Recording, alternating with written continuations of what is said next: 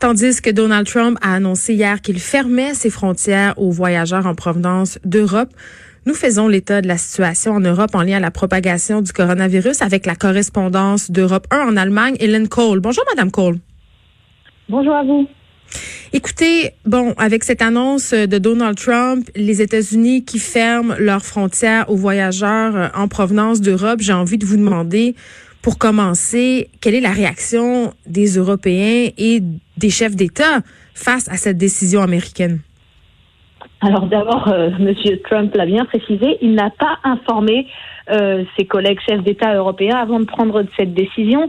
Donc la mm. nouvelle est tombée un petit peu euh, sur nos têtes pendant la nuit hier.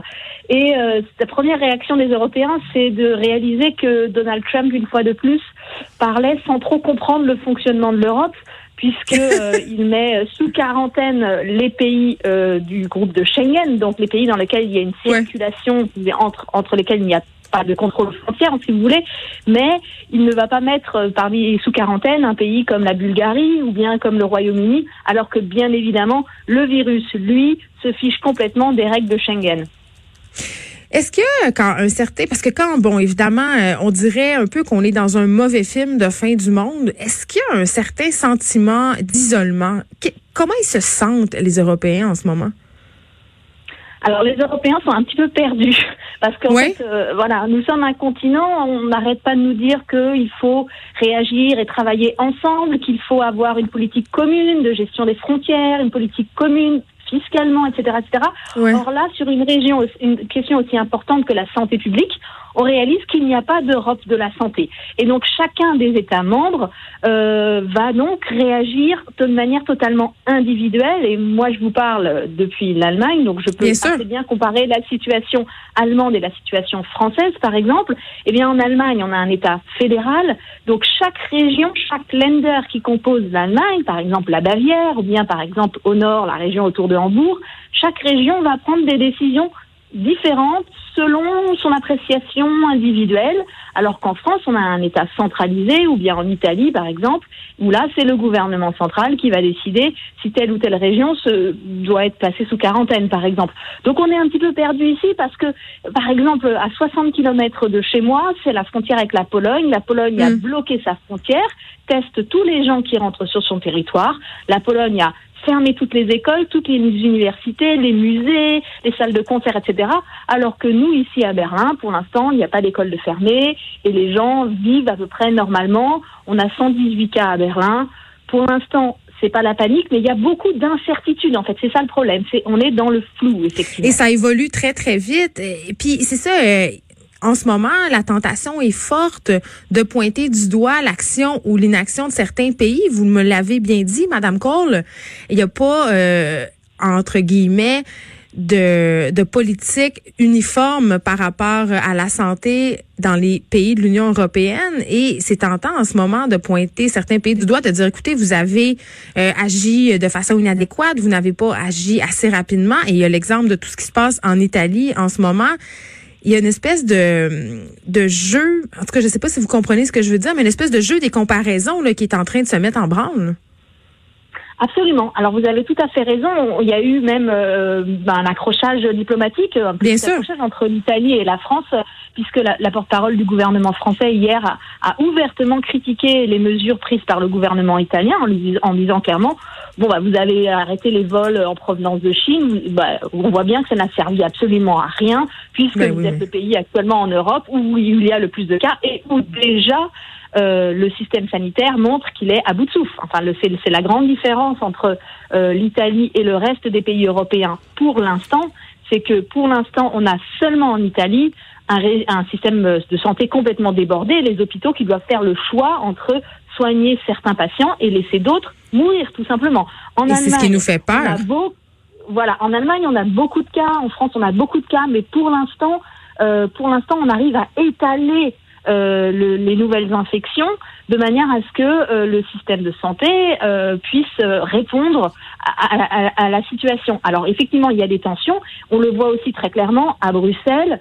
J'ai pu discuter longuement avec des collègues présents au Parlement et à la Commission européenne qui disent qu'il y a clairement des, des, des, des, disputes. On en vient à, à changer des mots difficiles entre les représentants des États, l'Italie notamment, qui a fait appel aujourd'hui à des équipes sanitaires venant de Chine.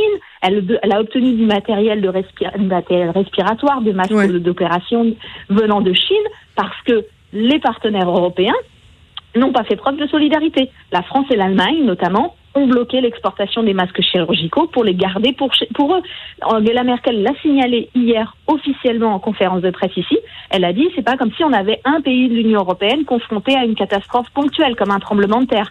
Là, on pourrait faire jouer la solidarité de tout le monde. Mais là, potentiellement, on va être touché à notre tour et donc il faut qu'on protège nous-mêmes nos populations. On arrive effectivement, vous avez raison, un petit peu au bout euh, du modèle européen. Là, clairement, euh, ce système de solidarité euh, montre ses, défaillances.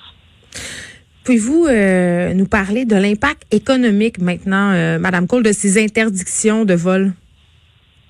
Alors ça, il n'y a pas que les interdictions de vol, hein, notamment l'économie allemande est extrêmement frappée depuis plus d'un mois maintenant par le fait mm. qu'il n'y a pas de produits qui arrivent de Chine, par exemple, et que l'industrie allemande utilise énormément de, de, de, de matières premières et, de produits de base euh, venant de Chine pour fabriquer à son tour des, des, des machines-outils notamment ou des, ou des médicaments ou des, enfin tout ce qu'on a de fameux made in Germany qui a une réputation dans le monde entier. Bon, bah actuellement c'est bloqué parce que les produits de base n'arrivent pas depuis la Chine.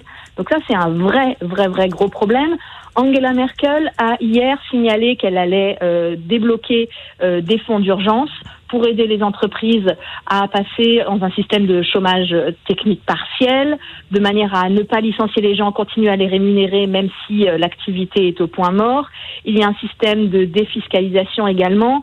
On attend ce soir, d'ici donc d'ici une heure et demie, heure européenne, la prise de parole du président Macron en France qui devrait faire des annonces dans le même sens. Et puis, euh, il y a une réponse. Quelle va être la réponse européenne? Pour le coup, on sait que quand si on parle d'argent et d'économie, euh, l'Union européenne est assez à la pointe. Euh, Christine oui, il y a toute l'industrie du tourisme aussi, euh, Madame Cole. Berlin, c'est une ville, l'Allemagne, c'est une destination touristique très prisée à l'international. Et j'imagine que comme nous, il y a des impacts majeurs sur votre industrie touristique. Il ne peut pas en être autrement. Alors ici, euh, moi j'ai pu parler avec des gens ici qui disaient tous les, il y a énormément de gens qui les vacances de, de Pâques qui arrivent très vite, euh, les gens ont annulé. Euh, de toute façon, ils ne peuvent pas voyager, donc les, les déplacements sont annulés, donc les hôtels sont sont, sont annulés, etc. Il y a beaucoup d'inquiétudes concernant l'été, les réservations pour l'été qui vont venir. Et vous avez raison, le, ne serait-ce que ces images du, de, la ville de Rome complètement fantomatique, la, la, la, place de la fontaine de Trévis mm. complètement vide. des grandes discothèques aussi berlinoises qui ont été fermées voilà, jusqu'au 20 avril, effectivement, ici à Berlin, euh, tout rassemblement de plus de 1000 personnes est interdit, ce qui signifie effectivement que les grands clubs de techno qui sont le cœur battant de la ville, euh, bah voilà, Berlin touché en son cœur, hein, le Berghain, le fameux Berghain est fermé jusqu'au 20 avril, mais aussi euh, les salles de, de concert, euh, l'opéra, euh, le congrès du parti d'Angela Merkel, la CDU, qui devait se tenir le 25 avril, vient d'être annulé également. Donc tout est un petit peu, on est tous un petit peu en attente. Et puis, j'ai, moi, j'ai des questions que je prenne un avion direction le sud de l'Allemagne euh, ce week-end. Euh, il est très vraisemblable qu'il va être annulé parce qu'il n'y a pas du tout assez de, voyageurs, donc les vols sont cloués au sol. Et les, euh, en revanche, ce soir, je crois que c'est le dernier vol entre Francfort et Washington avant la fermeture demain. Et ce vol a effectivement été pris d'assaut, notamment par des, des, des, des, des, Américains, des États-Unis. Qui veulent rentrer. qui, qui, veulent rentrer avant de pouvoir être, avant d'être coincés en Europe. Pour ce que je comprends, euh, Madame Cole, avant que qu'on se laisse, c'est qu'en ce moment en Allemagne, euh, ce n'est pas les citoyens sont plutôt en attente. Il y a pas il y a pas de sentiment de panique, mais on sait pas trop où ça s'en va cette histoire-là. Et Angela Merkel qui a dit quand même qu'on s'attendait à ce que 60 euh, et 70% des Allemands euh, seraient s'entend que ce pourcentage-là d'Allemands soit infectés par le coronavirus. Oui, effectivement, c'est ce qu'elle a dit, et c'est le seul chef d'État euh, qui a, qui a donné des chiffres aussi alarmistes, dirons-nous. Oui. Cela dit, attention, 70% de la population, le ministre a tout de suite euh, précisé que seulement 20% de ces 60-70% développeront la maladie, donc c'est-à-dire que beaucoup seront porteurs euh, sains, si vous voulez, de, de, de sans symptômes, bien sûr. Voilà. Voilà, donc on aurait, on aurait seulement une petite partie de malades. Et ensuite, effectivement, euh, ben, environ 1% de ces gens-là risquent de mourir de, de, de, ce virus. mm. l'espoir, et c'est vraiment le, le, but des mesures de la plupart des gouvernements européens, c'est ce qu'on appelle d'étaler la courbe des infections, c'est-à-dire de faire que ces 60% d'Allemands qui risquent d'être infectés le soient sur une durée la plus longue possible, des mois, voire des années, euh, de manière à, à, vraiment essayer autant que possible que le système de santé puisse gérer ces cas tranquillement et qu'on soit mm. pas envahi de malades comme c'est le cas malheureusement en Italie. Hein. Hélène Cole, correspondante pour Europe 1 en Allemagne. Merci pour ce point par rapport à la situation du coronavirus en Allemagne et en Europe. Euh, merci beaucoup de nous avoir parlé. À bientôt. Au revoir.